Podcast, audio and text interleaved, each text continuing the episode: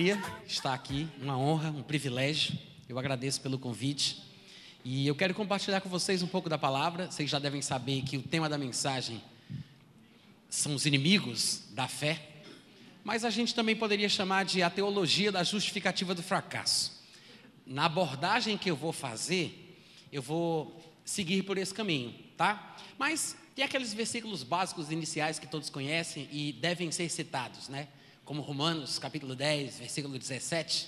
Pois a Bíblia diz que a fé, a fé, ela vem. A fé vem. Eu quero só essa parte. A fé é o quê? Ela o quê? Ela vai? Ela o quê? Ela vem. Sabemos que a fé ela vem pelo ouvir e ouvir a palavra de Deus. A minha versão Almeida, revista e atualizada, diz a fé vem pela pregação. Outras versões dizem vem pelo ouvir. O que a gente sabe é que a fé vem pelo ouvir a pregação da palavra de Cristo. Mas o que é pregação? É uma proclamação, uma declaração de uma verdade, quando a gente é informado sobre princípios divinos, direitos, privilégios, as boas novas do reino de Deus.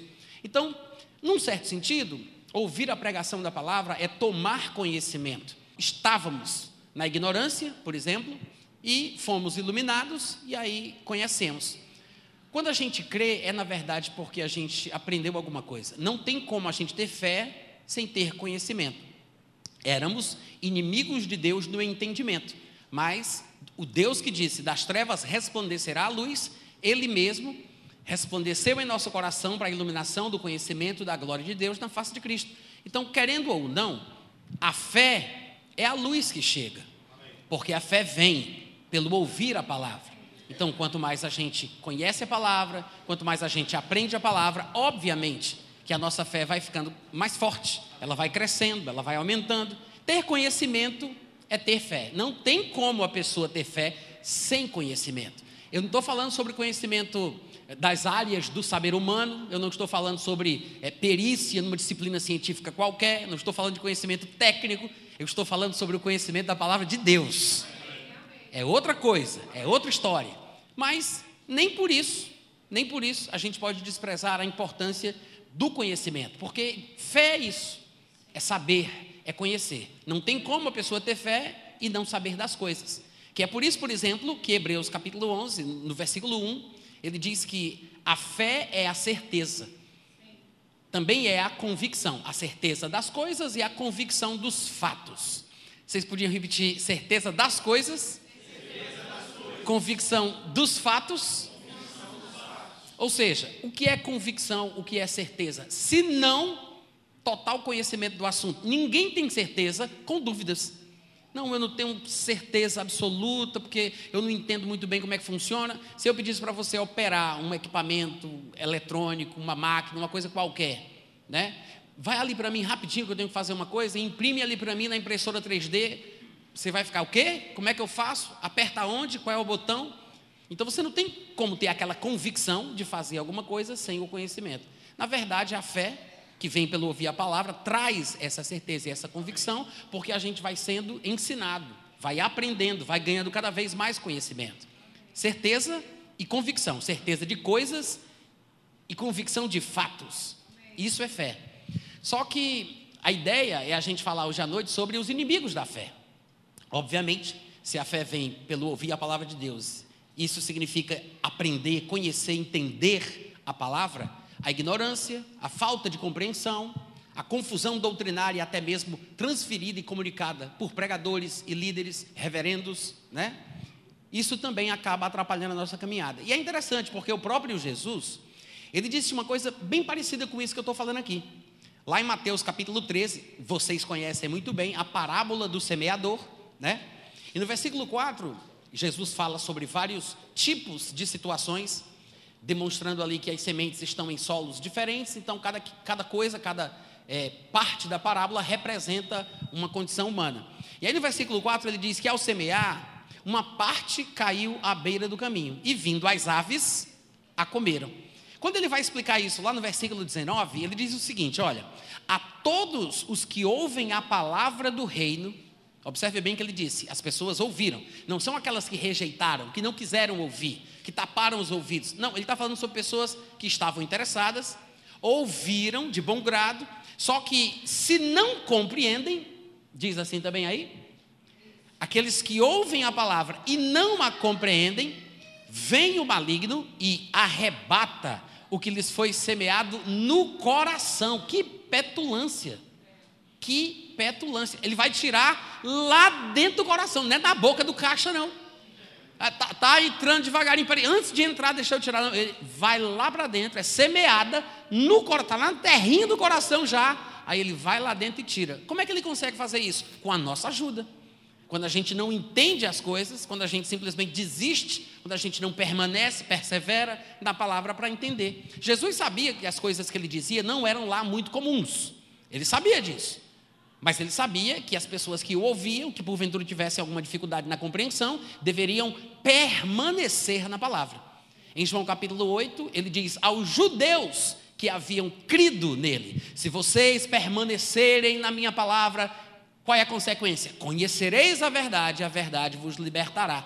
O conhecimento da verdade é uma consequência da perseverança, da permanência, da tenacidade. Ou seja, tem coisas difíceis de entender na Bíblia? Tem doutrinas complexas e relativamente confusas? Tem. Mas a gente não vai desistir só por causa disso. Não deveríamos jogar tudo para cima. Se eu comprar um, um quebra-cabeças de mil, mil, mil peças, sei lá, para fazer aquele trabalho ali de montagem do quadro geral, né? A gente vai precisar ter muita paciência e acreditar que o produtor do, do quebra-cabeças fez um fim verdadeiro para a gente. Né? A gente se baseia na foto que está na capa e a gente diz: não, ele não vai fazer uma pegadinha e me vender um negócio que eu vou tentar e não vou conseguir. Isso aqui não é uma questão de alguns dão certo e outros não dão. Todos vão chegar no mesmo fim, porque foi planejado.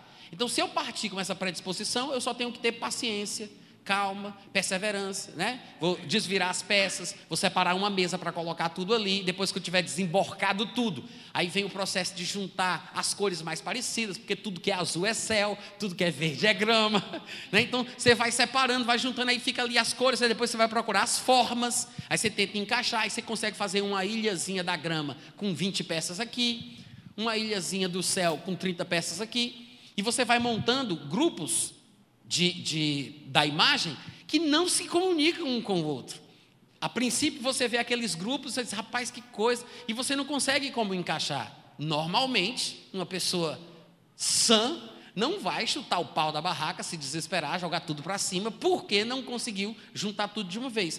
Tem que ter paciência, não pode desistir do que ainda você tem que fazer, você já conseguiu chegar a algum lugar, então você tem que perseverar até juntar tudo.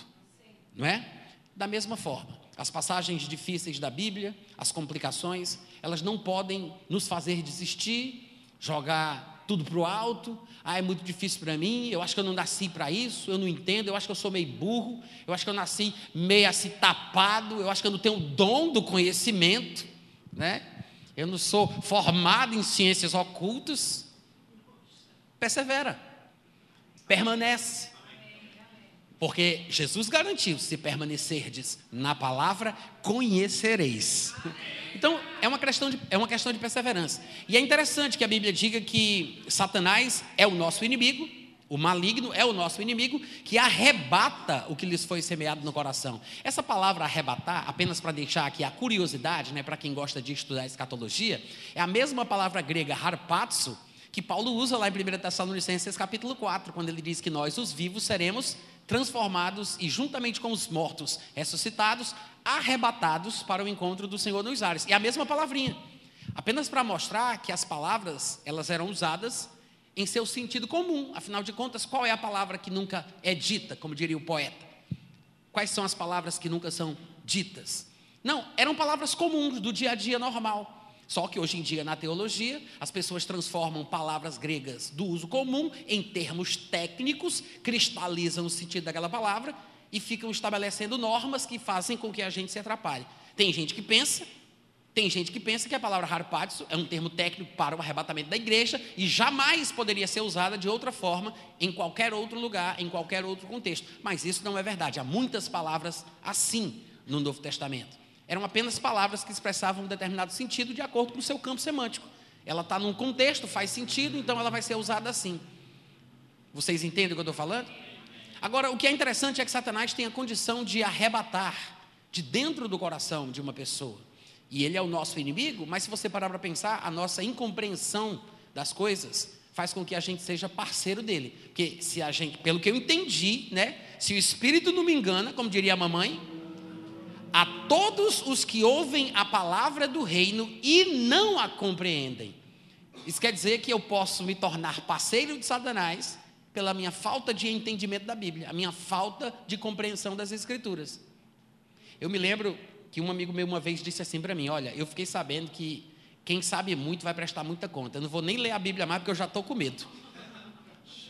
Ele queria fazer assim: Não, Deus não vai cobrar muito de mim porque eu nunca me esforcei, nunca estudei, nunca entendi né? É um raciocínio malicioso, né? Esperteza de malandro. Mas no final das contas, na hora do vamos ver, a pessoa precisa do conhecimento no dia a dia para enfrentar as dificuldades. É preciso. Porque não, você não pode pensar somente no dia que eu for prestar conta. E como é que vai ficar a minha vida no dia a dia, quando os problemas vierem, quando baterem na porta da minha casa, né? Então, o conhecimento, ele tem sim esse lugar. E se eu não tenho o conhecimento e a compreensão devida, eu estou abrindo o espaço para Satanás. Eu estou cooperando com a ação dele de tirar a palavra do meu coração. Não é um negócio sério? É interessante porque quando a gente ouve a palavra, em muitas ocasiões a gente me permitam usar a palavra sente. A gente sente aquele fervor, aquele ardor, aquela coisa que mexe com a gente. Os discípulos de Jesus falavam sobre isso. Eles diziam que quando Jesus pregava, eles sentiam a coisa arder no coração. Naquela naquela passagem de Lucas capítulo 24, versículo 32, quando os dois discípulos do caminho de Emaús andavam com Jesus sem saber que era ele, Jesus falou muitas coisas, inclusive pregou para eles, expondo-lhes a verdade de como deveriam se cumprir as escrituras. Então Jesus estava pregando para eles sem eles saberem que era o próprio Jesus. Mas curiosamente, quando Jesus desaparece, eles olham um para o outro, no versículo 32 de Lucas 24, e dizem: Rapaz, porventura, ou seja, ah, tá vendo aí? Porventura, não nos ardia o coração quando ele, pelo caminho, nos falava, quando expunha as Escrituras? O que eles querem dizer com isso? Eu desconfiei, porque quando Jesus pregava, essa sensação estava presente. Quando Jesus falava, a gente sentia isso. Quando ele começou a expor as Escrituras, as Escrituras, meu coração começou a arder também. Aí quando ele some, eles têm certeza que é Jesus, eles dizem, bem que a gente podia ter desconfiado. Não ardia o nosso coração como de costume, fica implícito. Então, essa palavra, ela realmente causa essa sensação em nós. Só que, esse é o momento que a gente ouve, é o momento que a gente se depara com ela e faz o contato. Quando a gente lê, a gente ouve. Mas lembre-se que Jesus disse que aqueles que ouvem a palavra, ela é semeada no coração, ainda pode ser perdida. Porque se ela não for plenamente compreendida, porque a sensação é boa, né? A confirmação de que a unção está presente é ótima. Mas será que a gente entendeu? Ou a gente vem para o culto mais predisposto para sentir? Simplesmente sentir. Porque uma coisa é sentir, outra coisa é compreender. Amém, gente? Então, nesse primeiro momento, a gente percebe que Satanás, sim, é o inimigo que tenta, claro, roubar, matar, destruir, roubar a palavra do nosso coração, mas nós podemos nos auto-sabotar. Podemos fazer isso conosco mesmo, infelizmente. Mas a compreensão da palavra, o estudo da palavra, a permanência na palavra, nos ajuda a combater os ataques de Satanás. O que significa que a palavra ficando em nosso coração, a compreensão estabelecendo ela dentro de nós, para que ela não seja tirada e roubada, faz com que a nossa fé se fortaleça, já que a fé vem pela palavra. Se a palavra fica, a fé fica. Se a palavra sai, a fé vai. Ela vem pelo ouvir a palavra, mas quando a palavra sai, a fé vai junto. Se Satanás pode roubar a palavra porque eu não a entendi, ele pode roubar a minha fé. Amém, irmãos? Eu vou ler um texto que eu acho muito curioso, que se encontra em Marcos capítulo 9, 14 a 18, que fala de um episódio em que os discípulos de Jesus, sem Jesus presente, tiveram que enfrentar uma demanda de uma multidão furiosa. E questões, muito provavelmente, como eu vou demonstrar aqui para vocês o que eu penso, questões teológicas foram levantadas por especialistas da palavra, técnicos das escrituras, né? Os PhDs em divindade, ou como eu aprendi com o Flávio, né, os diabologistas de Israel. Esse povo vai colocar os discípulos contra a parede. E lembre-se, Jesus não estava lá. Esse trecho é aquela passagem que Jesus pega três dos doze, leva para um monte para orar, que a gente chama de Monte da Transfiguração. Aí depois de um tempo ele desce, mas Jesus está lá em cima quando acontece o que vai ser narrado aqui parcialmente. No versículo 14 do capítulo 9 de Marcos diz que quando Jesus e os três que tinham, que tinham subido se aproximaram dos discípulos que tinham ficado embaixo, né? Viram numerosa multidão ao redor. Vocês já viram como é que fica é, num determinado lugar quando uma briga está para começar? Vocês já viram aquele negócio, aquele redemoinho de gente? Vai para lá, vai para lá, aqui é a tua mãe, aqui é a tua, aquela coisa, aquela confusão ao redor. É mais ou menos o clima aqui que eu consigo imaginar. Uma multidão ao redor. Veja o que diz. E os escribas Lembre, escriba é aquele que é profissional do negócio, é o que sabe o que está falando, é o que tem carteirinha, é pedigree, é autorizado para falar em nome de Deus. Os escribas discutiam com eles. Jesus viu a confusão, todo mundo ao redor, e os que sabem o que falar, aspas, os técnicos, os conhecedores do vernáculo, das línguas originais, estavam lá colocando os discípulos contra a parede. Até agora a gente não conversou sobre o porquê dessa discussão, a gente já sabe, né? Intuitivamente a gente já sabe por causa do texto.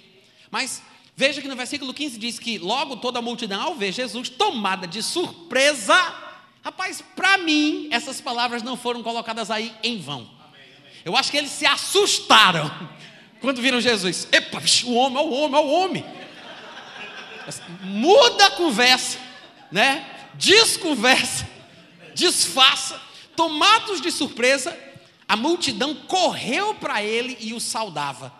Jesus não deu nem bola. Diz no versículo 16 que ele interpelou aos escribas.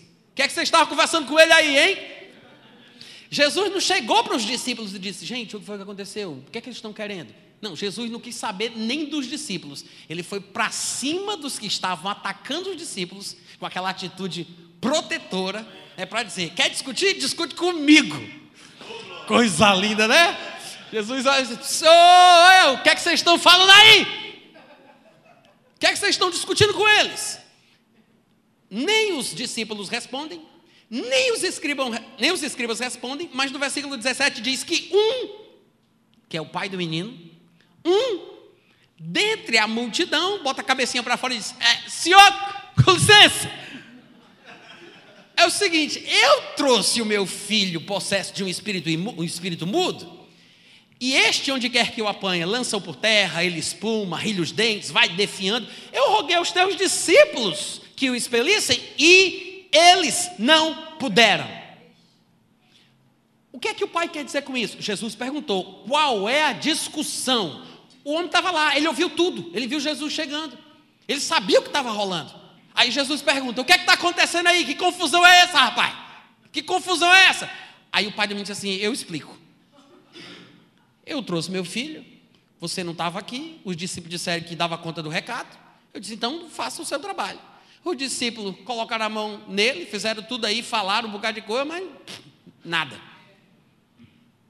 Ou, ou seja, a discussão dos escribas com os discípulos era por causa do que não tinha acontecido, ou do que tinha acontecido. Se a gente for montar bem a cronologia dos fatos, porque o pai está explicando o que foi que aconteceu, para que eles estivessem batendo boca daquele jeito. Alguma coisa tinha acontecido, o que foi? Aí o pai explica. Porque eles não puderam expulsar. Ou seja, não puderam curar o menino epilético, né? Porque o texto fala que ele parecia ser epilético, embora fosse um demônio. Então, quando você expulsa o demônio, a pessoa é curada. Um espírito mudo, quando sai, a pessoa fala. Um espírito cego, quando sai, a pessoa enxerga. Então, tem uma doença, mas tem um demônio. A ordem dos acontecimentos aqui é a seguinte: Jesus sobe com os três discípulos para o monte, os nove ficam embaixo. O pai traz o menino, os discípulos não conseguem expulsar o demônio. Aí depois, os escribas começam a discutir com os discípulos, Jesus chega com os outros três, Jesus pergunta aos escribas qual era a razão da discussão, e o pai toma a palavra e vai explicar a razão de tudo. Agora, se a gente tiver um pouquinho de criatividade, que não precisa de muita coisa, a gente consegue imaginar, pelo que a Bíblia tanto fala das atitudes dos escribas, dos fariseus, dos religiosos em seus aspectos negativos, porque tem aquela religião que é pura, que é boa, né, que agrada a Deus, que se alguém diz que é religioso, mas não refreia a sua língua, vive falando dos outros, fofocando, se metendo onde não é chamado, essa pessoa está dizendo que é religiosa em vão, é uma religião vã, porque a religião pura e sem mácula para com Deus é manter-se é, é, é, visitar os órfãos e as viúvas nas suas tribulações e manter-se incontaminado do mundo, como a gente sabe muito bem pelo que Tiago diz no capítulo 1, versículo 26 e 27. Então, não é que ser religioso seja ruim. Eu quero explicar porque tem gente que às vezes entende isso errado. Eu já vi muita gente falando mal da religião, mal da religiosidade, porque não conhece muito a Bíblia. Segue a linha interpretativa dos pregadores, não observa que a Bíblia não fala mal da religião e nem da religiosidade. Existem aspectos negativos na religiosidade, na religião, mas existe o lado positivo. Tanto é que Tiago 1, 26 e 27, nos dois versículos, coloca os dois quadros. Ele chama uma religião de vã Aquele que diz que é religioso, mas não refreia a língua, a sua religião é vã, está escrito lá. Religião vã, que, que vão é qualidade daquilo que é passageiro, efêmero, transitório, e depois ele chama a religião pura. Então tem uma religião pura, tem uma religião vã, uma religiosidade vã e uma religiosidade pura, autêntica, bíblica, real. Então não pense que eu estou criticando aqueles que são diferentes de nós. Ah, eu sei o que é que você quer dizer quando você fala religiosidade. Talvez não. É por isso que eu estou me explicando aqui, porque eu sei que tem gente que se esforça para me entender errado. Existe uma religião boa, mas infelizmente há aspectos negativos dentro da religiosidade. E por mais triste que seja eu dizer isso, às vezes é o nosso próprio povo que sabota a nossa compreensão da palavra, fazendo com que assim a gente fique mais fácil de perder a palavra, perder a fé numa investida de Satanás. Porque se eu não entendo certo assunto, certo texto, certa passagem, obviamente que eu fico vulnerável para que ele venha e arrebate. E os nossos próprios pregadores, nossos próprios teólogos, os nossos próprios eruditos, às vezes os nossos pregadores prediletos, falam coisas sobre certas passagens que, que nos dão convicção de que aquilo está certo, quando na verdade está completamente errado. Isso é muito ruim. Isso é uma sabotagem. Vocês sabem o que é sabotagem? Há muito tempo na França, essa palavra ela vem do francês. Quando os trabalhadores queriam causar algum mal aos seus empregadores, eles jogavam um sapato dentro do maquinário. A palavra sapato em francês é, é sabote, uma coisa assim, né? de onde vem sabotagem. Então, o sapato parava toda a engrenagem. O que é que eles fizeram? Eles, eles vou colocar no português, sapataram, né? sabotaram. Sabotar é isso. São pequenas coisinhas jogadas dentro da estrutura da igreja, na nossa compreensão, no nosso estudo, na nossa aprendizagem, que faz com que a gente fique limitado. E eu estou mencionando isso porque os escribas, eles aparecem constantemente como opositores de Jesus. Não é só essa vez. Toda coisa que o homem fazia tinha que ser considerada má. E nessa ocasião não deve ter sido diferente. Porque, pelo que o pai explicou, a confusão, a discussão era porque eles não puderam curar não puderam expulsar o demônio. Então imagina o que é que os escribas foram falar. Eu sabia que isso um dia ia ser desmascarado. Seus. Como é o nome daquele negócio que diz que um cara engana? Como é o nome? É, charlatões! Seus charlatões! Esse negócio de dar o seu tudo, de dar o trízimo, né? Aí começa a misturar tudo, ataca, por quê? Porque eles acham que sabem que o que eles dizem e fazem está errado. Então, na hora que eles veem uma brecha, é aqui que eu entro. Aí ele coloca os discípulos na parede, coitado dos discípulos, nem sabia porque não tinha dado certo. Não sabia nem o que falar. A gente sabe que eles não sabiam, porque depois eles conversam com Jesus em particular. O que foi isso, Senhor? Por que não funcionou? Né? E o discípulo fica, e agora? Fala tu, tu. Não, tu é o quarto depois de Pedro. Explica. Nem ele sabia. Imagina essa situação, né? É por isso que eu acho que quando Jesus chegou, a primeira coisa que ele fez é: o que é que está rolando aí? Olha para mim, olha para cá, fala comigo. O que é que aconteceu? Então, porque eles não puderam curá-lo, né? Provavelmente os escribas e fariseus, os religiosos, começaram a criticar, a atacar, que é o que acontece muito por aí afora. Essa sabotagem do nosso próprio povo, os nossos pregadores, os nossos reverendos, eruditos, né, PHDs em divindade, os diabologistas de Natal. E por aí vai. Só que Mateus 17, 19 a 21, que é o outro registro do mesmo episódio, a gente estava lendo aqui Marcos capítulo 9, mas lá em Mateus 17 a mesma história é contada, só que cada um registra alguns elementos que acabam complementando a informação que o outro traz, né? Em Mateus 17, do 19 ao 21, na continuação dessa história, ele vai pegar mais ou menos ali de onde a gente parou na leitura de Marcos 9. Diz que então os discípulos, aproximando-se de Jesus, perguntaram em particular: Senhor, por que foi que a gente não conseguiu expulsar? Se aproximaram por quê? Porque não queria que ninguém ouvisse, né? Senhor, por que foi que a gente não conseguiu expulsar? Baixinho ali na boca miúda, né?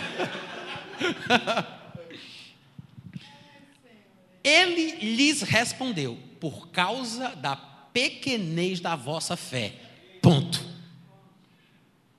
Por causa da pequenez da vossa fé. Ah, mas lá não sei aonde, parece que ele diz também não sei o quê. Ah, mas a resposta está aqui. Por que vocês não conseguiram expulsá-lo? Por causa da pequenez da vossa fé. Porque a fé pode crescer, ela pode ser forte, ela pode diminuir, ela pode ser fraca. A fé oscila, inclusive numa mesma situação. Pedro desceu do barco, andou sobre as águas, foi ter com Jesus, reparou na força do vento, teve medo, começou a afundar.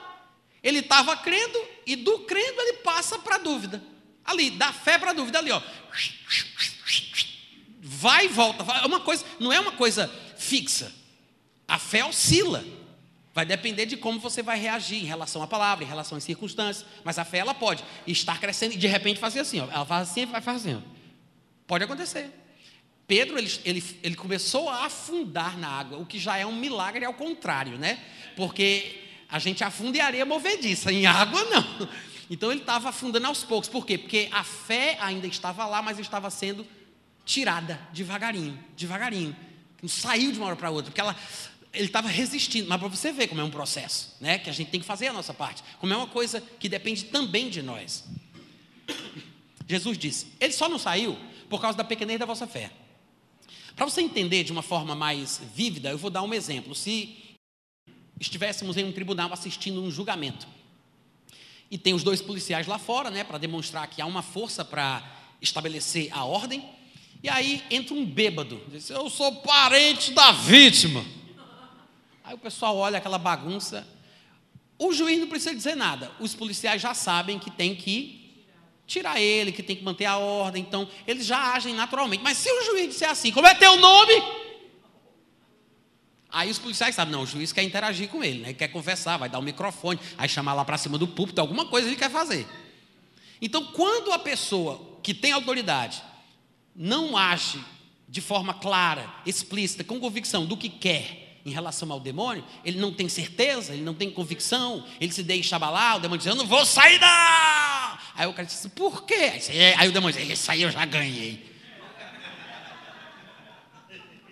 Porque você não pode, quando você expulsa um demônio, eu vou até falar isso, que é uma coisa básica e simples demais, mas eu sei que tem gente que não entende. Quando você está expulsando o demônio, você não está orando, tá? Daqui a pouco a gente vai ver no finalzinho dessa passagem, no versículo 21, que diz assim: Mas esta casta não sai senão por meio de oração e jejum. Muita gente não entende isso. Pensa que Jesus estava falando que para fazer a obra de libertação, eu tenho que passar uma semana em jejum e oração para expulsar aquele demônio. Mas isso não é verdade, porque Jesus conseguiu expulsar. E Jesus não estava em jejum e oração para isso. Ele estava orando com os discípulos, mas não se fala nada sobre Jesus estar se preparando para o que ia acontecer. Na verdade, Jesus nem sabe o que é está acontecendo. Ele disse: O que é está rolando aí, gente? O que foi que aconteceu? Aí não pode passar nem uma, hora, uma horinha em oração, já começa a atacar meus discípulos. Jesus não sabia o que estava acontecendo. Ou seja, Jesus não estava preparado para aquilo. A não ser, claro, pelo fato de estar sempre pronto. Não que ele soubesse, ah, é porque Deus me revelou de antemão. Não, às vezes Deus revelava coisas para Jesus. Ele sabia de uma forma sobrenatural. Mas quando a Bíblia não diz que houve revelação, a gente tem que acreditar no que está escrito. Porque é a palavra escrita que é inspirada e por isso é útil. Não adianta a gente tentar procurar chifre em cabeça de cavalo, ah, mas por quê? que. Não, se está escrito, fica com o que está escrito. É como naquela ocasião que Jesus estava indo para a casa de Jairo, e no meio da confusão vem aquela mulher do fluxo de sangue, né? Pega em Jesus por trás e é curada do seu mal, porque ela dizia consigo mesma: se eu pegar na roupa daquele homem, eu vou ser curada. Então ela vai, pega e é curada. Aí Jesus se vira e diz: opa, alguém tocou em mim. Aí os discípulos olham assim: Senhor, a multidão te aperta, tu pergunta quem te tocou? Foi todo mundo, né, mestre? Mas não, foi um toque diferente. Ele disse: está escrito, ele diz: porque eu senti que saiu poder. Saiu pelas costas. E é assim mesmo, sem a concordância para não perder o romantismo. Saiu pelas costas. Saiu, ele sentiu que saiu. Ele não fez. Saiu, a mulher tirou o poder dele. Isso é interessante, porque Jesus se volta e pergunta: Quem foi? Quem me tocou? Por que Jesus perguntou? Eu vou dizer. É uma resposta profunda, mas eu espero que você esteja pronto para aguentar isso. É porque ele queria saber. Né? Tem gente que pensa assim, não, mas ele sabia de tudo, né? Ele ele estava ali fingindo, aquele jeito dele, né? Ele olha assim e diz, olha para a mulher, diz, quem foi que me tocou? Quem foi? Não. Não foi isso, tá? Ele perguntou mesmo porque queria saber. Essa é a grande verdade dos fatos. Então, é, Jesus é, curou o menino epilético, expulsou aquele demônio, não estava preparado, não sabia que aquilo iria estar ali quando ele descesse do monte, mas ele conseguiu expulsar. Então ele não está falando sobre se preparar especificamente para fazer uma obra de libertação no próximo final de semana. Então a oração e o jejum aqui entram como adendo, porque afinal de contas, a oração e o jejum nos deixam mais sensíveis, facilita a nossa capacidade de crer, de liberar a fé, de ficar convicto, sem se deixar abalar por qualquer coisa contrária, ou qualquer resistência de um demônio que diga que não vai sair, querendo nos engabelar, nos causar dúvida. Então a oração e o jejum deixam a gente mais sensível, mas o demônio não sai porque eu oro. Eu não vou orar. Como é que não tem nem sentido? Porque eu oro quando eu falo com Deus. Se eu vou falar com o demônio, eu não vou orar né? a não ser que eu seja satanista.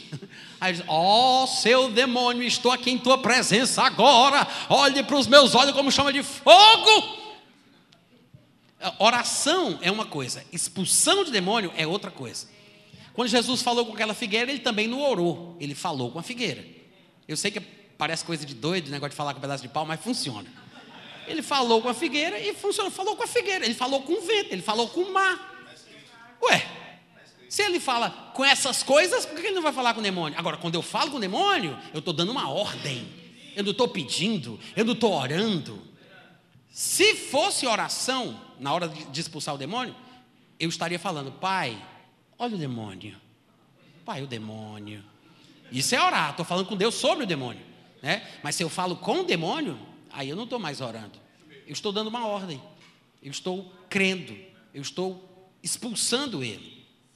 Aí Jesus diz: Vocês não conseguiram expulsar por causa da pequenez da vossa fé. Pois em verdade vos digo que se tiverdes fé como um grão de mostarda, direis a este monte: passa daqui para acolá, e ele passará. A questão é a dúvida, a incerteza, a insegurança. E o jejum e a oração que foram acrescentados aqui, talvez por uma interpolação, é por isso que algumas versões trazem essa frase do versículo 21 entre colchetes, né? Mesmo assim, vamos considerar que seja verdadeiro, porque parece que está em outros evangelhos, mas o fato é que não é o ponto principal.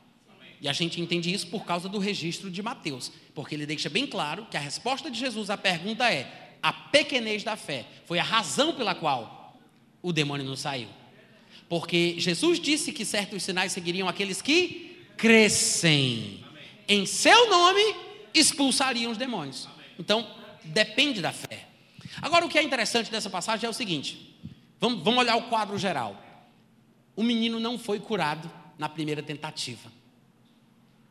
O pai trouxe, ele queria encontrar Jesus, primeira frustração: Jesus não está lá. Eita, cadê aqueles discípulos do fogo, aqueles três que tá sempre... também não estão? Hum, quem foi que sobrou? Mas tem nove aí, nove. Isso é, pelo menos, é múltiplo de três, quem sabe? Três é a trindade, sei lá. Vamos crer. Aí o pai do menino deixa os discípulos fazerem o que eles sabiam fazer, porque os discípulos tinham experiência. Tanto é que eles tentaram. Agora, o que é curioso é que ele só foi curado na segunda ocasião, quando Jesus Cristo chega junto e expulsa o demônio, né? Só na segunda ocasião. O que é interessante é que entre a, o primeiro momento e o segundo momento tem a discussão. Porque os escribas tinham certeza que agora, agora eles iam ser desmascarados. Agora estava na hora de mostrar que teologicamente aquilo ali não tinha sentido, né? Só que vem a segunda parte da história. Mas nós somos assim. Na vida nós somos assim. Na nossa experiência, se alguma coisa não dá certo de primeira, sei lá, eu orei, eu pedi, eu falei, eu fiz, não deu certo, o perigo que a gente corre é dar ouvidos às interpretações dos sabotadores oficiais, né? pregadores, reverendos, PHDs em divindade, diabologistas do nosso Brasil, que vão explicar para a gente por quê que às vezes Deus quer a nossa desgraça. Há textos que mostram isso. Né? A Bíblia prova que Ele quer o nosso fracasso, de vez em quando, é claro. E eles falam tão bonito que você chega e chora, né? Chora de uma forma tão estranha que as lágrimas, em vez de subir, desce. Ou em vez de descer, sobe. Você não sabe o que é está sentindo ali naquele momento, né? Eles não puderam curá-lo. O menino epilético. Não conseguiram expulsar aquele demônio. Eles não puderam. Sabe que para a Bíblia dizer que os discípulos não puderam é porque quem registrou o texto sabe que eles tentaram. Eu não posso dizer que uma pessoa não pôde levantar o púlpito se eu não vi ela tentar e não conseguir. Eu posso dizer, olha, não levantou não, não, não fez nada, não. Agora, se eu disser assim, não pôde, é muito específico. A pessoa tentou. Se os discípulos tentaram e não puderam, eles tentaram porque queriam. Ninguém tenta sem querer. Não, eu vou tentar, mas é sem querer. Ninguém tenta sem querer. Os discípulos quiseram, tentaram, mas não puderam. Gente, diante de toda essa situação, é quase uma confirmação para os opositores da fé, para os opositores da palavra, é quase uma confirmação de que esse procedimento não pode ser de Deus, né? Até os discípulos não sabiam por que não tinha dado certo. Então, era o caos instaurado ali no lugar. Só que tem um detalhe: Jesus expulsou o demônio, o menino foi curado. E a gente entendeu que às vezes pode não dar certo de primeira. Aí você diz, ah, é porque eram os discípulos. Jesus uma vez orou pelo um cego. Aí sabe o que foi que Jesus perguntou? Depois que ele acabou de orar, ele assim, e aí, deu certo? Ele perguntou, está vendo alguma coisa? Ué, algumas pessoas poderiam pensar, será que Jesus não crê na própria oração dele? É porque nem sempre depende só de você, né? Uma vez chegou um cego para Jesus pedindo ajuda e Jesus disse: O que é que tu queres? O pessoal olha assim para Jesus: Eita, como assim? Não, e se o homem dissesse assim: Não, eu queria mendigar num lugar assim melhor, eu sei que o senhor é meio influente aí na sociedade. Será que o senhor não pode me dar um contato ali de, sei lá? Eu queria uma capa. Queria uma bengala, uma cuia maior. Jesus pergunta o óbvio: O que é que você quer? É preciso interagir com as pessoas. É preciso saber onde é que está a fé da pessoa. Aí Jesus ora pelo cego por alguma razão muito específica, que Jesus sabia qual era, e a gente fica curioso para querer saber também. Jesus perguntou: E aí, tu está vendo alguma coisa? aí disse: Olha, eu agora estou vendo, mas eu, eu sei lá, parece umas árvores. Estou vendo os homens assim, porque como árvores eu os vejo. Aí então, então não deu muito certo. Porque ver um homem como árvore é como se fosse aquela coisa embaçada. Aí Jesus, espera aí, aí bota a mão de novo. Está escrito isso, gente. Aí, uma vez, uma pessoa me perguntou assim, uma amiga, né? Assim, é, Natan, o que aconteceu aqui? Por que, que, que ele ficou vendo como árvores? É porque Jesus exagerou na dose, em vez de, de botar só um pouquinho de poder, aí botou demais, aí foi além da conta e teve que regredir. Aí eu disse assim para ela: olha, o mais curioso é você se interessar por isso e não ficar pensativa sobre Jesus ter perguntado, deu certo? Né? Ela não se espantou com Jesus ter perguntado, e aí, está vendo alguma coisa? É interessante, tá? Mas a gente não pode se basear nas experiências. Eu não posso interpretar a Bíblia à luz das experiências que a gente vive. Não que a experiência não seja importante, mas eu tenho que entender a minha experiência à luz da Bíblia. E como eu disse, infelizmente, vocês sabem disso, muitas vezes os nossos principais inimigos, tirando Satanás, a nossa ignorância, são os nossos próprios pregadores prediletos. É por isso que é preciso ter muita cautela, muito cuidado, né? aquela coisa de não se precipitar, não engolir tudo. Vai comer peixe, mastiga, bota a espinha no canto da boca, bota para fora. Não engole tudo, não, que alguma coisa pode acontecer de muito ruim com você. Então, mesmo assim, a gente dentro de um seminário, lendo um livro maravilhoso, ouvindo uma pregação na internet, às vezes vem ali aquela sementinha do mal. Ali. Às vezes você nem entende, mas passa igual gripe, você pega sem perceber. Entra instintivamente, você passa a sentir, sem nem saber porquê, que a coisa é assim.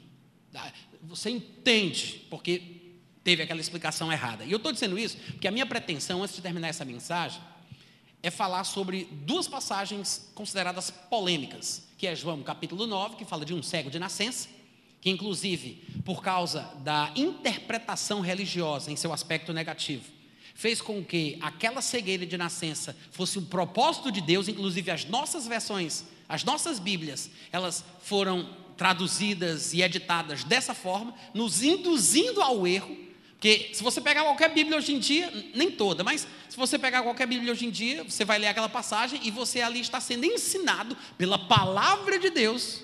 Calma que a gente vai chegar lá mas você está sendo ensinado pela palavra de Deus que às vezes a cegueira de nascença tem um propósito. Às vezes pode ser propósito de Deus.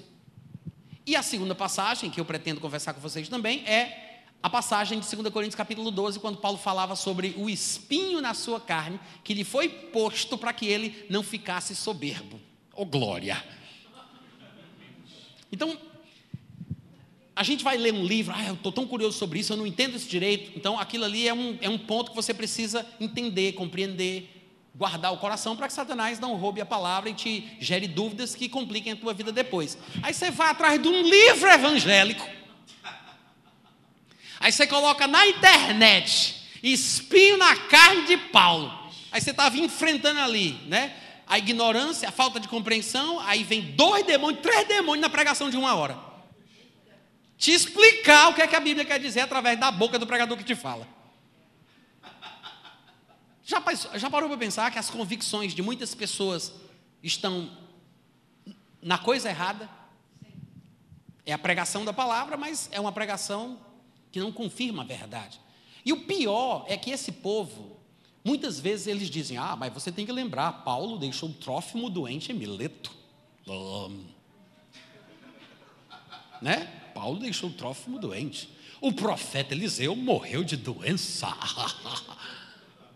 Timóteo, frequentes enfermidades.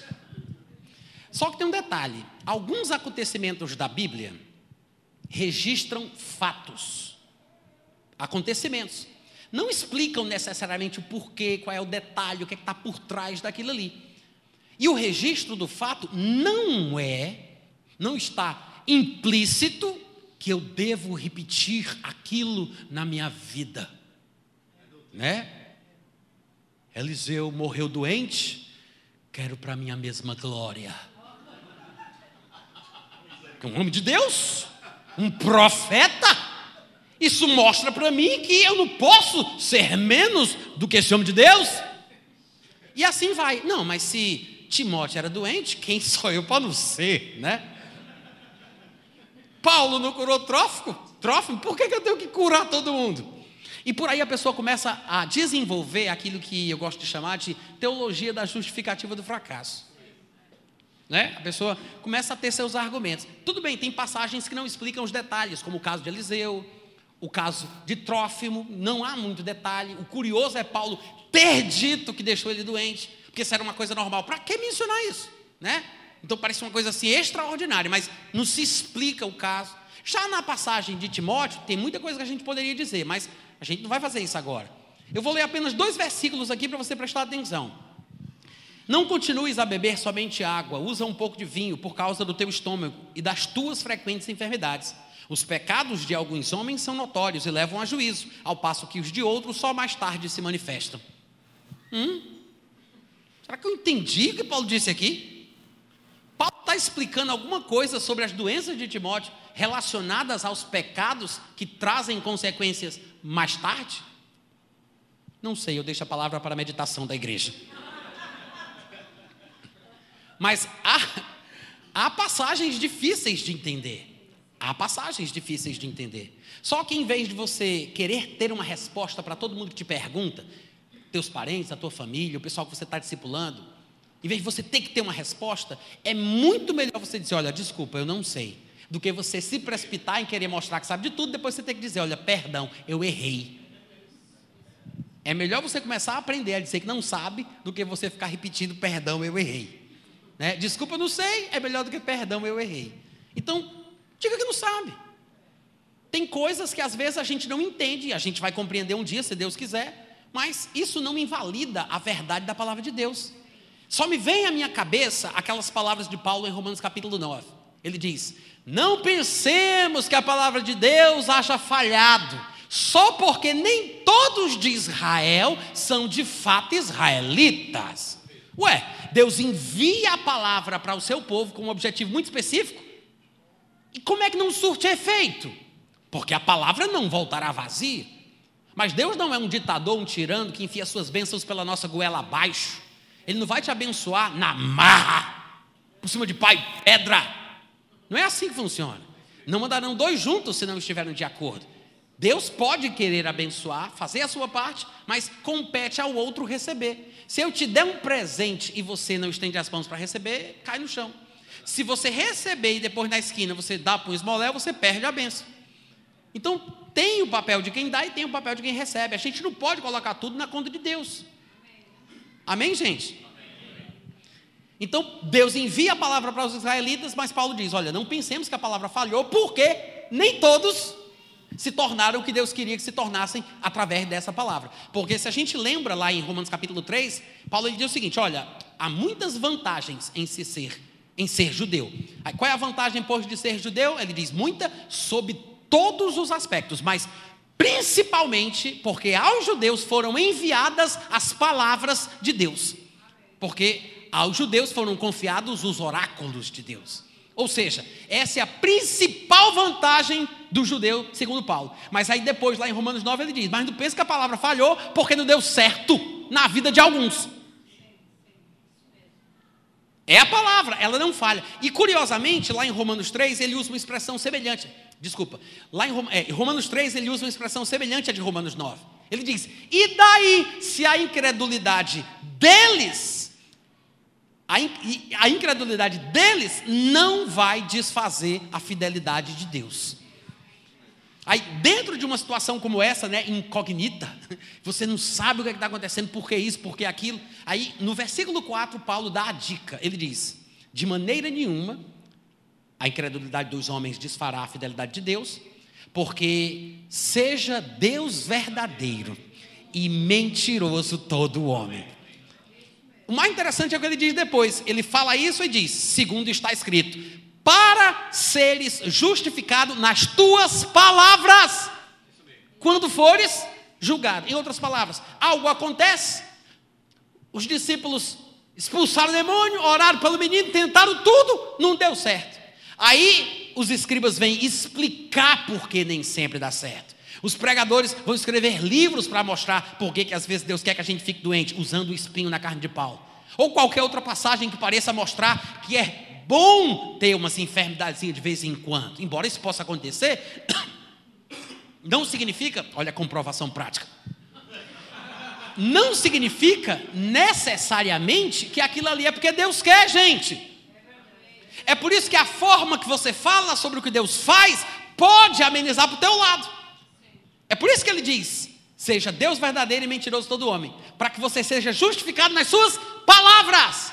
O que você fala sobre Deus. Lá em Tiago, ele fala bastante sobre o que nós falamos, o que nós pensamos sobre Deus. Se alguém estiver sendo tentado, ele diz: não diga, é Deus que está fazendo isso comigo.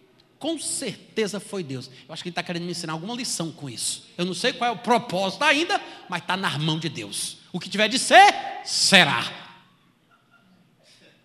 Hum. Olha que coisa interessante. Tiago diz: ao ser tentado, não diga.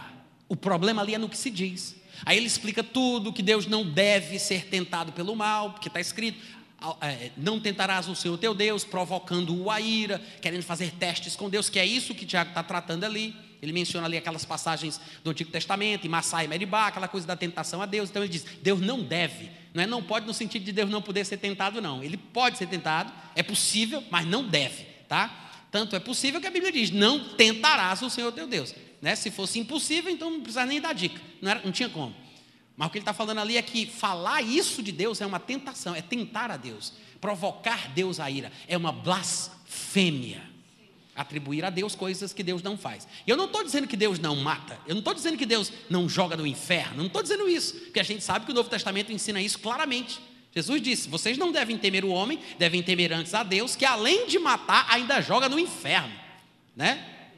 Amém, igreja?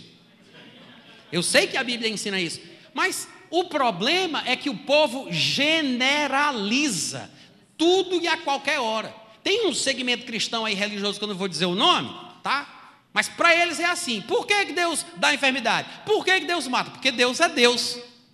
Ou seja, ele quer, acorda domingo de manhã e não estou fazendo nada, vou matar os três hoje. Eu posso. Né? Assim, sem motivos. Ele é soberano. Gente, Deus não pode fazer qualquer coisa. Deus não pode mentir. Deus não pode negar-se a si mesmo, né? Então, você vê que ele anda dentro de princípios. Como é que ele estabelece uma regra? Ele diz: "Agora eu posso quebrar essa regra porque eu criei". Então, Deus, ele não faz tudo o que às vezes os pregadores que a gente ouve dizerem que faz, ele não faz, tá? Então, é preciso a gente ter cautela para não chegar a conclusões erradas a respeito disso. Sobre a passagem de João capítulo 9, do cego de nascença, tem uma coisa bem curiosa aqui nesse texto, e eu vou precisar explicar para vocês aqui, fazer uma pequena introdução para depois a gente ler o que está escrito, tá?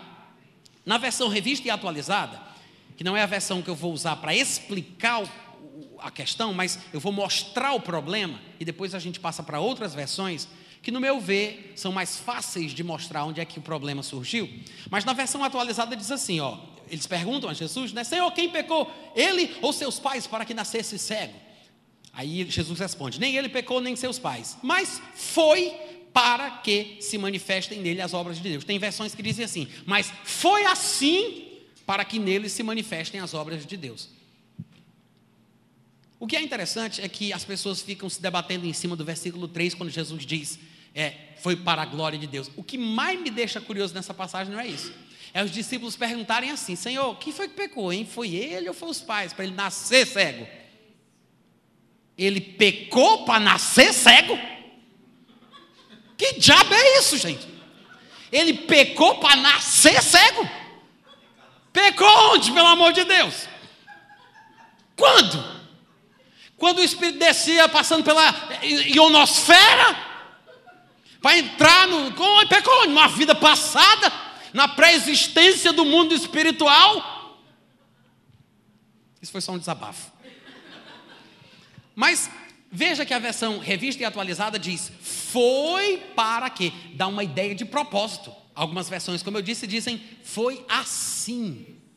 Mas eu quero dizer que essa palavrinha foi e, e nem assim estão no texto grego original. Se você tiver hoje qualquer aparelho eletrônico com dicionários, strong, aquela coisa toda que você toca na palavra e ele mostra, se você tocar na palavra foi, você vai ver, pelo menos na minha Bíblia aqui é assim, você vai ver que ele vai, é, antes de abrir o dicionário, ele vai fazer uma seleção de duas ou três palavras, porque na verdade a palavra que vai ser mostrada no dicionário não é a palavra foi que foi colocada dentro ali do bolo, porque eles acham que tinha que ser acrescentado isso, porque senão ficaria sem sentido.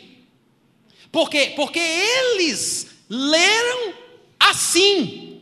A compreensão deles é essa. Então eles leram isso no texto. Só que tem um detalhe: a construção desse versículo na versão revista e atualizada, ela nos induz ao erro, não só por causa do acréscimo de uma palavra que não estava lá, porque às vezes é necessário, você vai traduzir de uma língua para outra, tem coisas complicadas, gente. Lá em Gênesis 11:7 diz que foi Deus que causou a confusão das línguas. Tudo que Deus faz é muito bem feito, até a confusão. Não pensa que é fácil. Ah, é muito simples, tem expressões idiomáticas, regionalismos, coisas não dá, né? Tem dialetos próprios que uma determinada comunidade fala que às vezes você não entende. Uma região, uma coisa. Então, traduzir não é tão simples como parece. Então, é compreensível o acréscimo de palavras, etc. e tal. Mas, às vezes, é porque eles acham que era esse o sentido pretendido. E nem sempre é. Então, não só a palavra causa problema para a gente nesse texto, como também os sinais de pontuação gráfica. Agora, eu vou só dizer isso porque eu acho que vocês sabem, mas o texto grego original de todo o Novo Testamento, ele não tinha letras maiúsculas e minúsculas, eram todas maiúsculas. Não tinha sinais gráficos de pontuação, vírgula, ponto e vírgula, etc. Não tinha, tá? Não tinha notações léxicas, não tinha sequer espaço entre as palavras. Agora vocês vão dizer, ué, como? Depois você testa. Chega em casa, pega um texto, coloca no Word, tira todos os espaços, você vai ver que você consegue ler. É mais difícil. Né? É por isso que eles não continuaram assim. Mas era assim naquela época. Procure um manuscrito, bota na internet, tu vai ver, tem vários. Você vai ver as palavrinhas tudo grudadinha. Né? Então, era assim que o texto era. Depois ele foi mudando, foi ganhando a modificação, porque como a língua é uma coisa viva, à medida que ele vai sendo usado, ele vai sofrendo transformações, correções, alterações. Né? A gente passou por quantas revisões ortográficas do português? Né? Eu acho que Geraldo passou por umas três, quatro, eu peguei uma. Mas a gente passa por revisões ortográficas, né? Aí muda uma coisa, muda outra. Da mesma forma. Naquela época em que o texto foi escrito, era assim. E aí tem vários manuscritos, cada um registrado de uma forma diferente. Quando chega no ano de 1200, eles decidem colocar capítulos na Bíblia, que não tinha. Depois, em 1500, depois de Cristo, claro, eles colocam os versículos para facilitar numa leitura pública. Então você vê que vai sofrendo algumas alterações e a gente não pode desprezar essas informações. Você dizer, ah, mas isso aí não é inspirado por Deus. Tudo bem, mas são coisas que facilitam a nossa vida, que trazem um proveito. Já parou para pensar? Como você iria ter conhecimento da palavra de Deus se alguém não tivesse traduzido para o seu idioma? Não é? Então a gente depende do conhecimento técnico desse povo. Eles fazem um bom trabalho. Às vezes erram, né? Eu acho que nem todo mundo é mal intencionado, eu acho que se salva ali uns 50%. É brincadeira, eu creio um pouco mais, uns 85 por aí. Mas às vezes eles não sabem exatamente como é a melhor tradução. E por causa dos seus pré-conceitos ou conceitos previamente estabelecidos, teológicos, doutrinários, a ideia do que Deus faz e do que Deus não faz, o caráter de Deus, a índole, né? as situações da vida. Ah, mas às vezes, sei lá, Deus não quer curar, né? e a pessoa vai orar por insistir, mas não é da vontade de Deus, aí fica aí a vergonha. Então a pessoa tem aquela mentalidade, aí ela vai e faz a compilação do texto em português de acordo com o que ela acha que era o texto pretendido.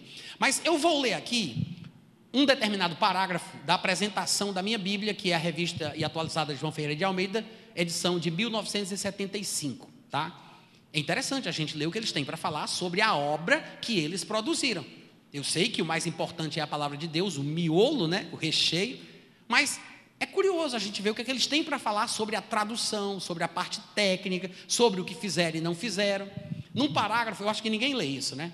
Num parágrafo, eles dizem assim: olha, é certo que toda tradução ou revisão da Bíblia, os autores dessa Bíblia, tá? os editores que vende, venderam ela aqui no, no, Brasil, né? publicaram no Brasil. Tem ficha catalográfica, tem ISBN, né? tem toda essa questão aí técnica, direitos autorais. Então, eles apresentam a Bíblia e dizem: olha, toda tradução ou revisão da Bíblia, ainda que levada a termo por íntegros, ou seja, eles não são levianos, íntegros e são peritos bíblicos. Íntegros peritos bíblicos é sempre um trabalho humano. E vocês sabem, né? Como tal, sujeito a falhas. Por outro lado, no entanto, suscetível de melhoria. Interessante isso, né? Eles dizerem assim: ó, oh, gente, a gente deu o melhor, a gente trabalhou, seriedade, basta oração, só gente íntegra, dizimista, um pessoal perito, PHD na língua original, mas é tudo humano, né? É tudo humano. E pode ter umas falhazinhas aqui ou ali. que coisa interessante. Porque quando a gente sabe disso, a gente diz, opa, graças a Deus, para a gente não, não, ficar pensando que a gente está ficando doido. Não, eles mesmos que nos deram a santa palavra de Deus em nosso idioma dizem, gente, olha, se vocês encontrarem alguma coisa que vocês descobriram que está meio fora do lugar, perdão, não foi de propósito. Às vezes acontece, né?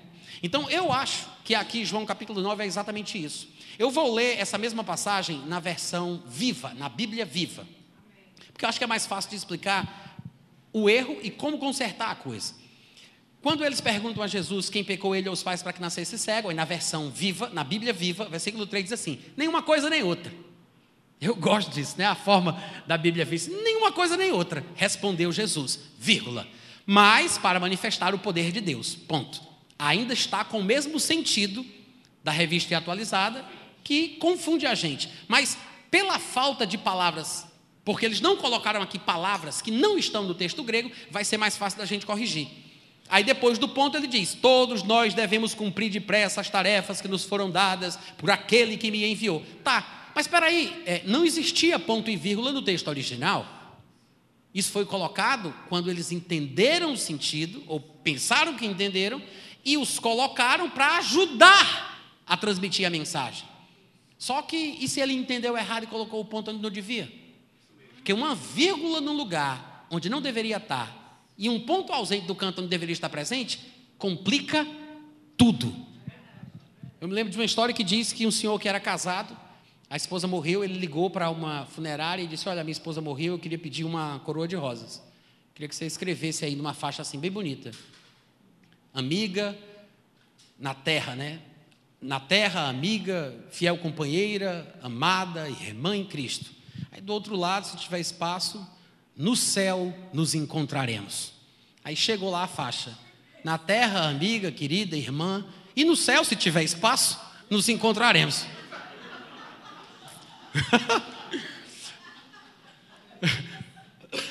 Por quê?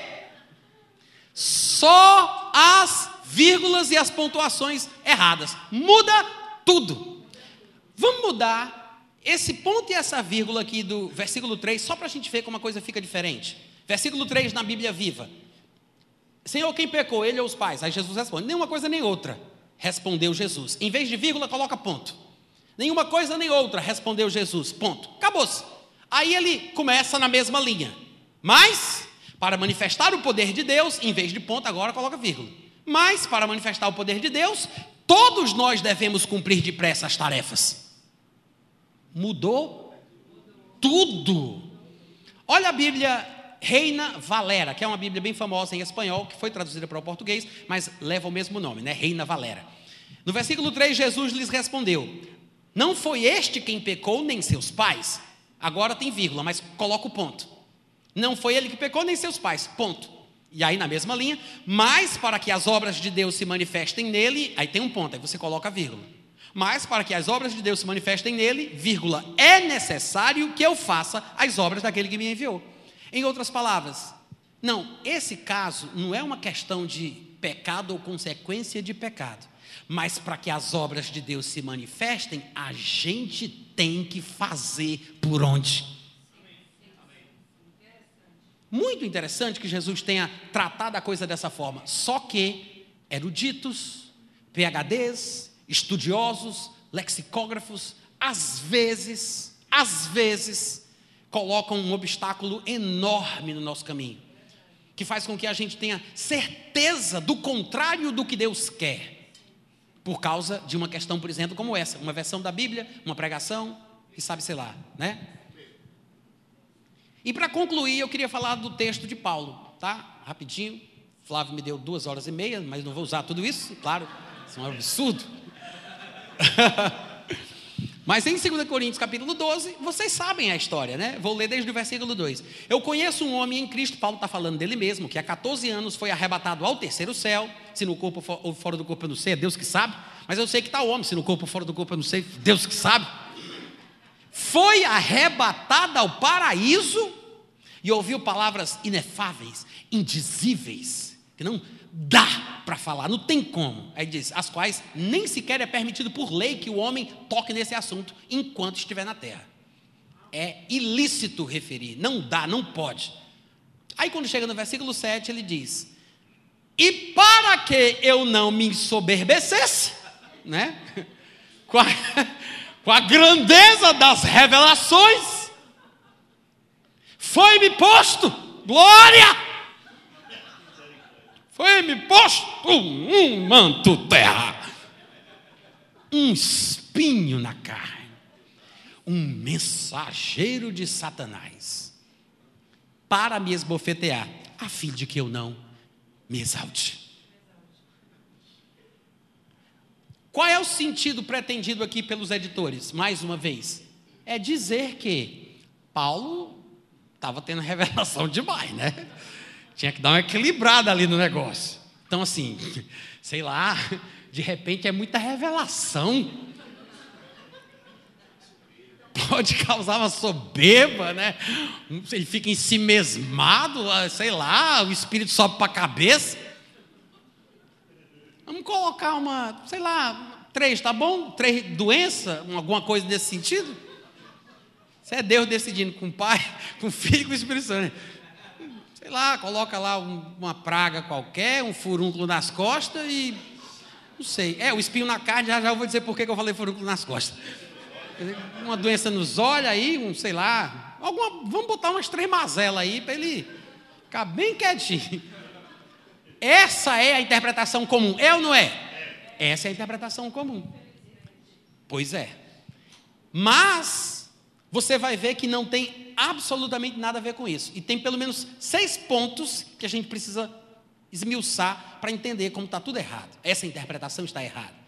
Primeiro, essas expressões que aparecem no começo do versículo e no final do versículo. Me ensoberbecesse, e depois no final ele diz, não me exalte. É a mesma palavra grega, tá, gente? Hiperairomai. É a mesma palavra. Depois você pega lá aquele negócio eletrônico que você tem, aperta lá para ver a palavra e você vai ver. Hiperairomai. As duas. Ah, mas por que aqui é isso aqui? É uma questão estilística. Tradutor disse: não, eu vou repetir a palavra não, não fica legal, eu vou mudar um pouquinho, mas vai ter o mesmo sentido. Mas é a mesma palavra, tá? Primeira coisa que a gente vai ter que entender: o que essa palavra significa, como ela é usada, quais os exemplos. Depois a gente vai falar um pouquinho, rapidinho, sobre o espinho na carne, né? O espinho na carne. E aí ele diz: Foi-me posto. Por quem? Foi Deus? Foi o diabo? Ou foi o diabo porque Deus mandou? Quem pôs? Aí ele depois fala de um mensageiro de Satanás, né? E ele diz que o objetivo era esbofetear. Tá? Essas seis coisinhas aí são as bases do entendimento desse texto. Não é tão complicado como parece. Na verdade, Paulo está falando aqui sobre um incômodo. A expressão espinho na carne, claro que era figurativo. Vocês acham que ele estava falando sobre uma farpa de pau que tinha entrado para nunca mais sair? Hein? Um espinho na carne. Olha aqui, igreja, passa aqui, igreja. Vem aqui. Não, não era literal. Um espinho na carne. Não. Ele está falando sobre um incômodo.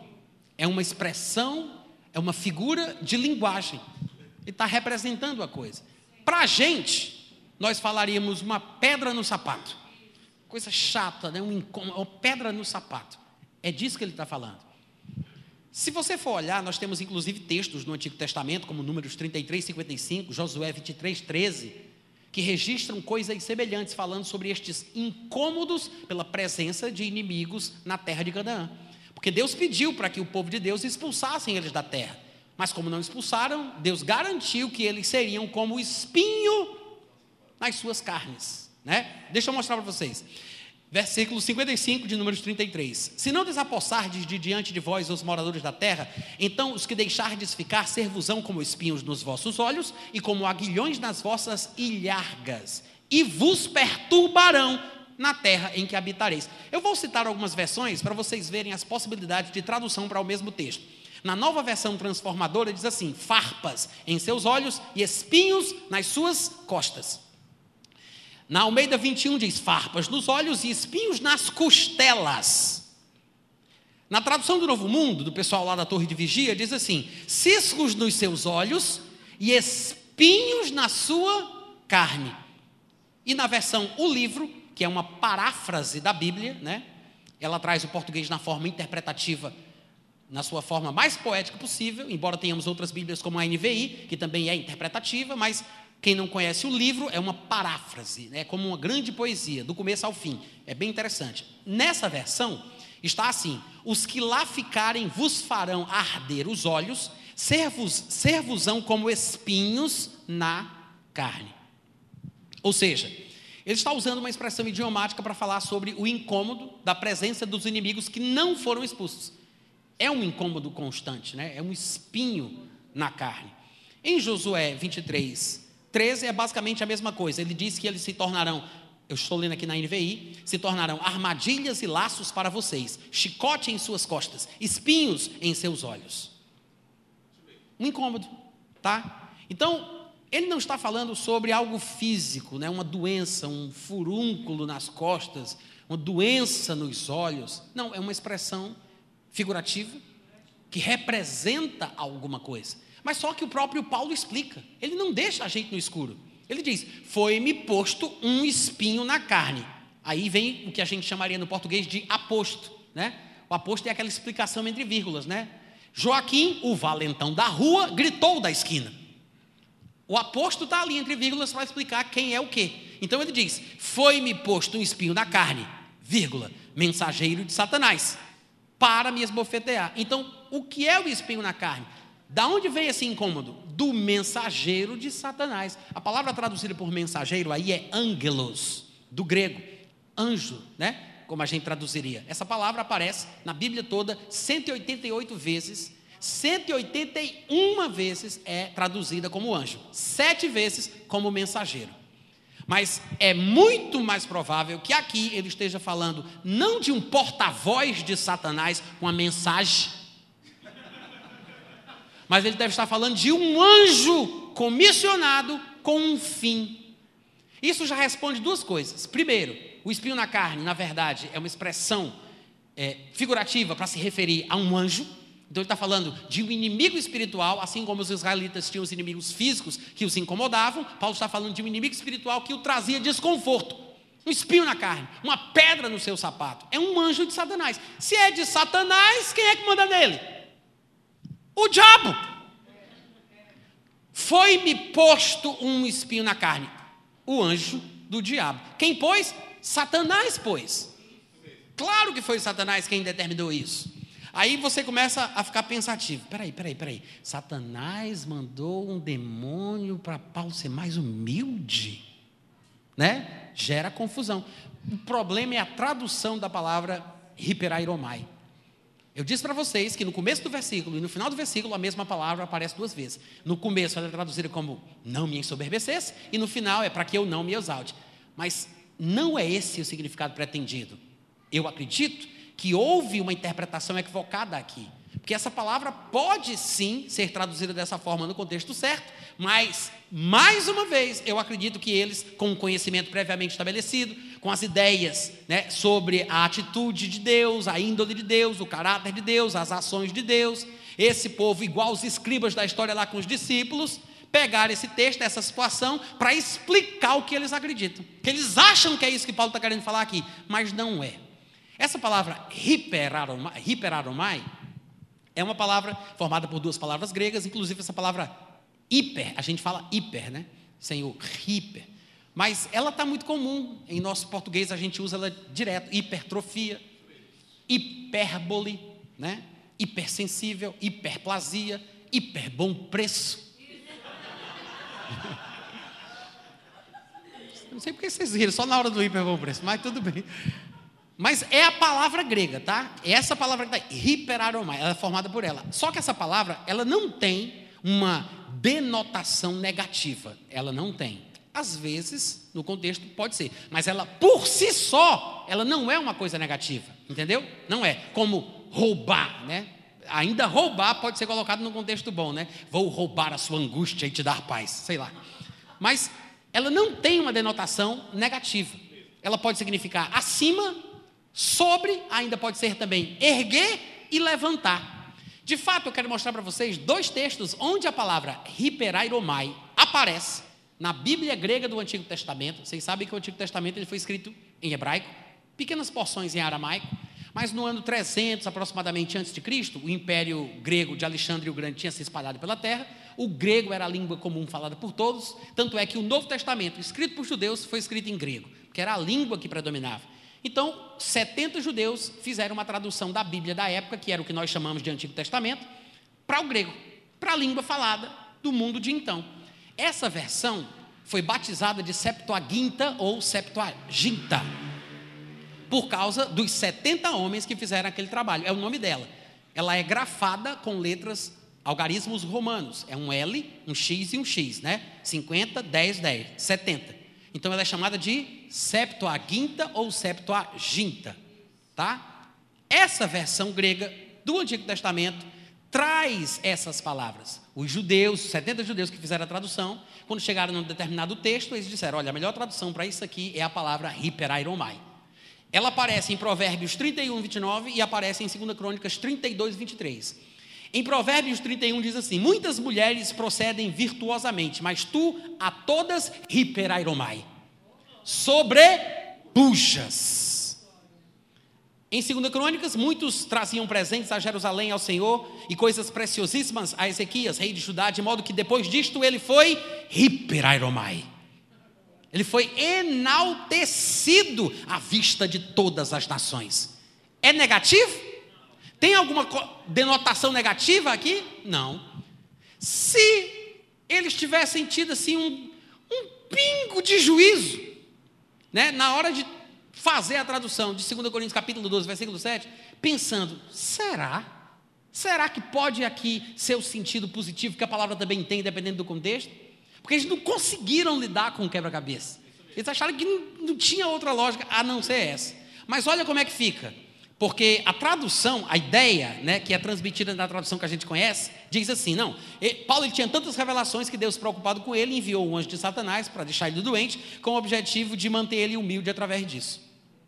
É assim, é esse o sentido pretendido nas versões que a gente usa. Mas, na verdade, se nós tivéssemos esse conhecimento, nós poderíamos fazer a seguinte versão. O que Paulo está dizendo aqui é o seguinte: essa é a compreensão certa, segundo o meu entendimento para que eu não me sobressaísse em meus trabalhos, se sobrepujar, se destacar, para que eu não me sobressaísse em minhas atividades de pregador do Evangelho, em meus trabalhos, com as grandes revelações que Deus me deu, Satanás enviou um emissário para tentar me deter, uma pedra no meu sapato, um espinho na minha carne, uma mala sem alça, cujo objetivo cujo objetivo é impedir que eu me sobressaia. Faz todo sentido, gente. Faz todo sentido. Não é? Agora, imagina quantas pessoas já não se basearam nessa interpretação errada, não somente por causa das versões bíblicas que nós temos, mas porque muitos dos nossos pregadores prediletos nos convenceram de que era essa a palavra de Deus para que nós nos submetêssemos àquela desgraça que Deus colocou sobre nós, para a sua glória, se der tempo, né? Se a gente não morrer antes. Aí o povo diz assim: não, mas Paulo era doente, viu, Natan? Paulo era doente. Aí se você pergunta para ela onde é que está escrito, os que são mais sabidos vão dizer assim: Gálatas capítulo 4, versículo 13. Porque lá está escrito: Vós sabeis que vos preguei o evangelho a primeira vez por causa de uma enfermidade física E posto que a minha enfermidade na carne vos foi uma tentação, contudo, não me revelaste desprezo nem desgosto, antes me recebestes como anjo de Deus, como o próprio Cristo Jesus. O pessoal está vendo aí? Bom, a minha versão colocou dessa forma, outras versões dizem fraqueza na carne. Há versões e versões, porque a palavra que aqui é traduzida por enfermidade pode ser fraqueza também. De fato, ela vai aparecer, por exemplo, em Romanos capítulo 8, versículo 26, quando ele diz: "O Espírito semelhantemente nos assiste em nossa fraqueza". É a palavra, a mesma palavrinha. A nossa fraqueza. Outro texto, Hebreus 11, 34, quando ele diz: Homens do passado extinguiram a violência do fogo, escaparam do fio da espada, da fraqueza, é a mesma palavrinha. Essa mesma palavrinha que foi traduzida por enfermidade aqui. Agora, outra coisa interessante é que essa palavra, claro, dependendo do contexto, ela pode significar fraqueza física, pode significar fraqueza moral, fraqueza espiritual ou uma enfermidade física. Só o contexto é que vai explicar. Bom, Paulo disse que a primeira vez que ele pregou o evangelho às igrejas da Galácia foi por causa de uma enfermidade física. Na minha versão, não diz foi com uma enfermidade física, ele diz foi por causa de uma enfermidade física.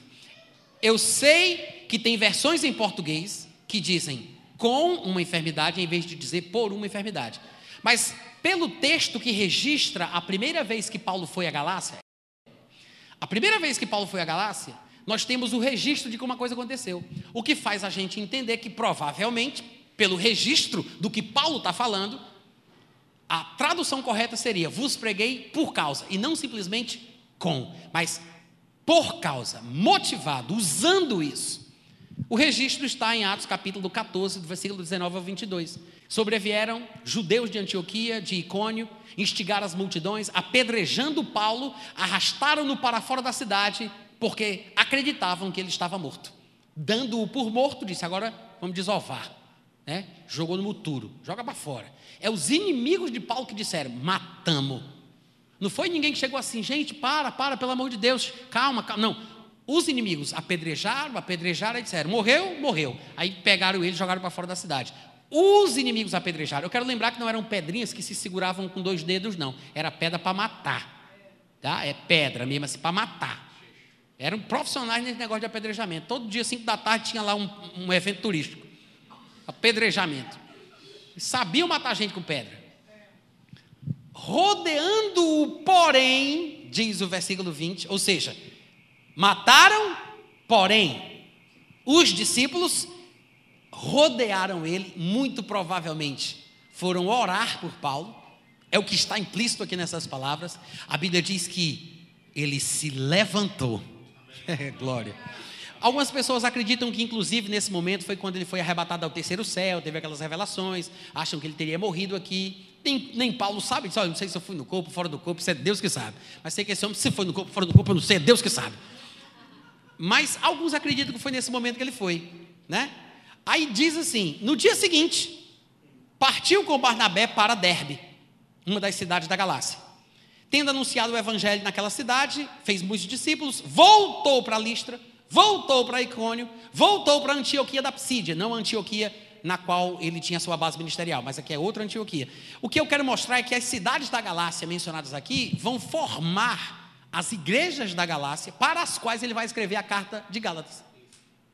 E aqui você vê Paulo voltando ali, passando a região, depois do apedrejamento.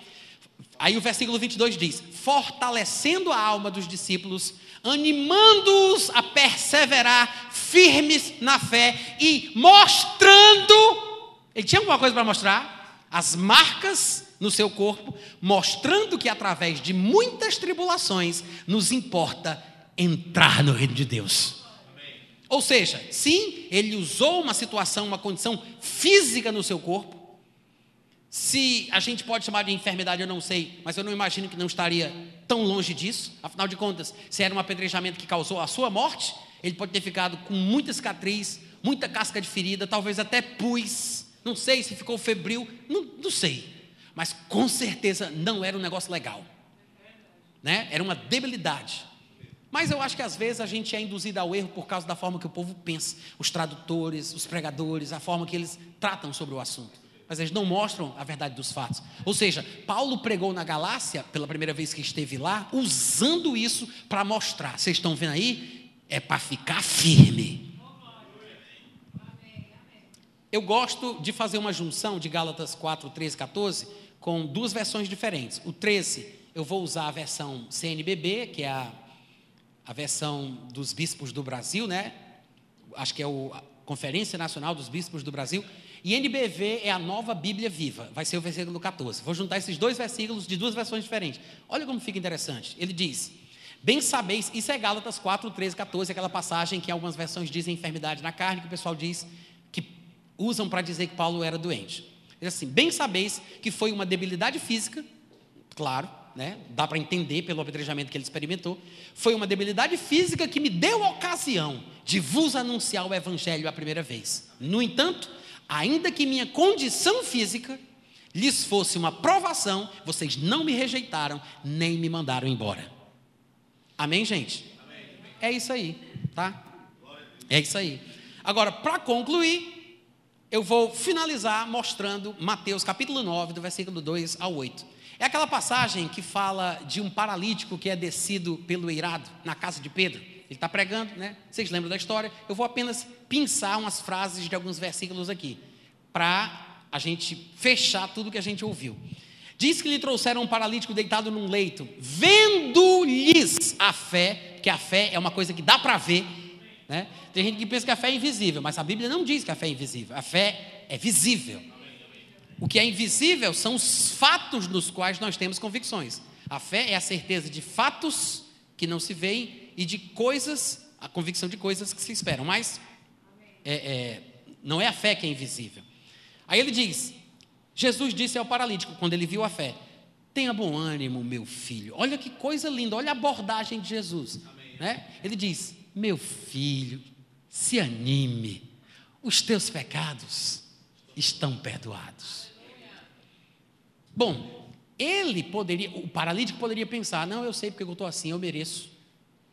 Mereço. Deus escreve certo por linhas tortas, dá o frio conforme o cobertor. Se eu, se eu fosse uma pessoa boa, eu não estava nessa desgraça, não. Certeza que eu mereço muito. Sei lá o que, é que eu podia fazer se eu tivesse minhas duas pernas. Graças a Deus.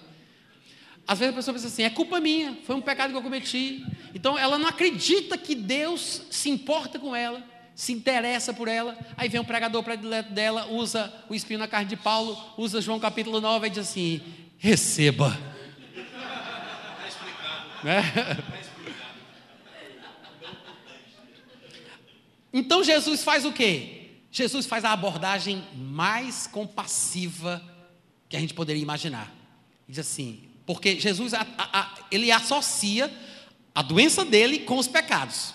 Jesus associa. Nós sabemos que há uma associação, nem toda doença é consequência de pecado, mas às vezes o pecado traz as doenças. Jesus curou um homem naquele tanque de Betesda, no versículo 14 do capítulo 5, quando ele encontrou ele curado, ele disse: Não peques mais para que não te aconteça uma coisa pior. Então, tem uma ligação, né? Aí Jesus disse assim: Teus pecados estão perdoados. Ele nem perguntou: Você se arrepende? Se ajoelhe. E se você pecou, não pecou? Não, isso assim. Como o homem foi até Jesus com fé, esperando receber alguma coisa, Jesus viu a fé e disse: Filho, te anima, teus pecados estão perdoados. Mas os escribas, os PHD em divindade, os diabologistas da Terra Santa, estavam lá. Alguns escribas diziam consigo mesmo, não falaram, dessa vez eles não falaram. Né? Eles pensaram, estou bem aqui no meu cantinho, ele não vai ver nunca, ele não vai saber de nada do que eu estou pensando. Disseram consigo mesmo, blasfêmia. Blasfêmia. Por quê? Peraí, deixa eu ver aqui no manual. Não, só Deus é que pode perdoar pecado. Que conversa é essa? Isso é blasfêmia! Jesus conhecendo-lhes os pensamentos, porque ele sabia qual era o seminário teológico que eles tinham frequentado.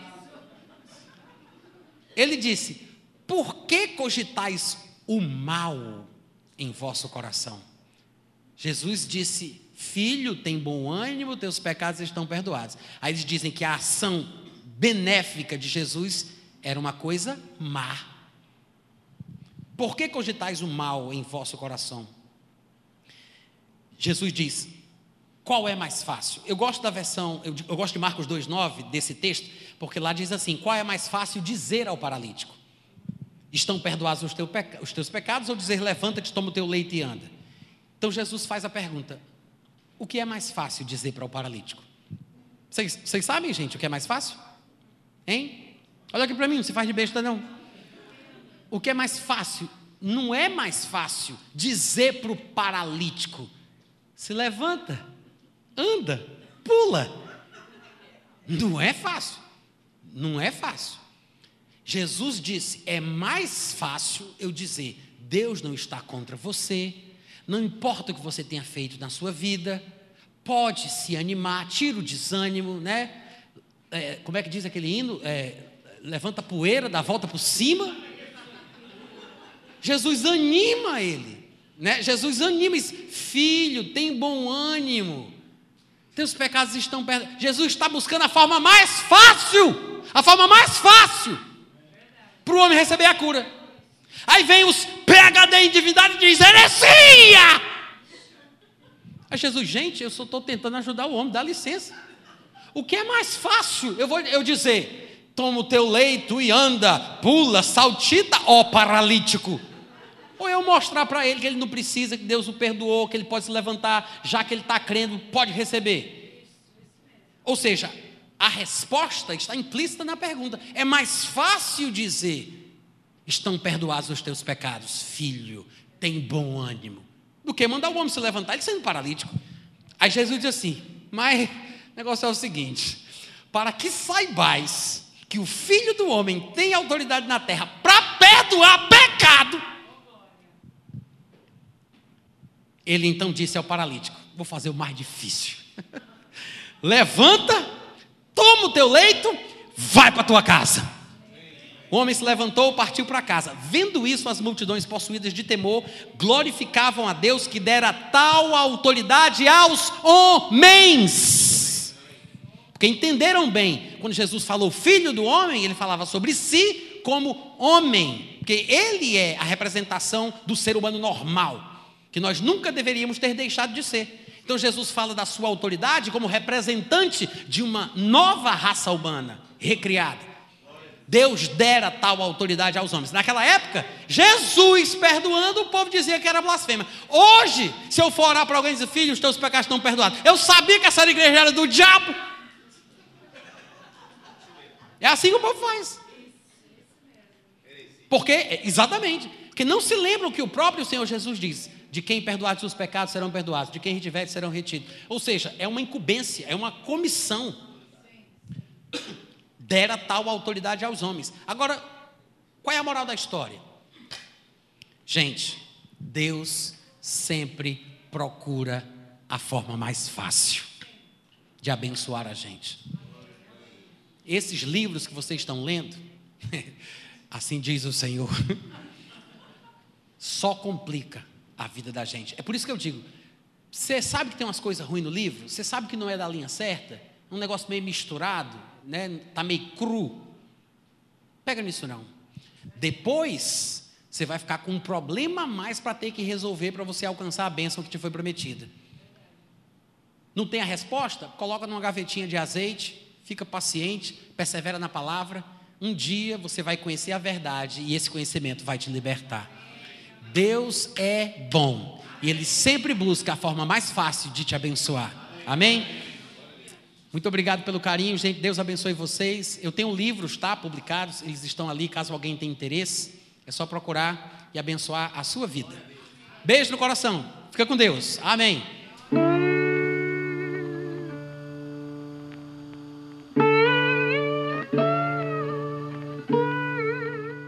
Este é um trabalho independente e conta com a ajuda das pessoas que têm sido abençoadas por ele. Se você quiser fazer parte do grupo de mantenedores desta obra, se informe das opções disponíveis na descrição deste vídeo. Agradecemos pela atenção e pelo carinho. Deus abençoe.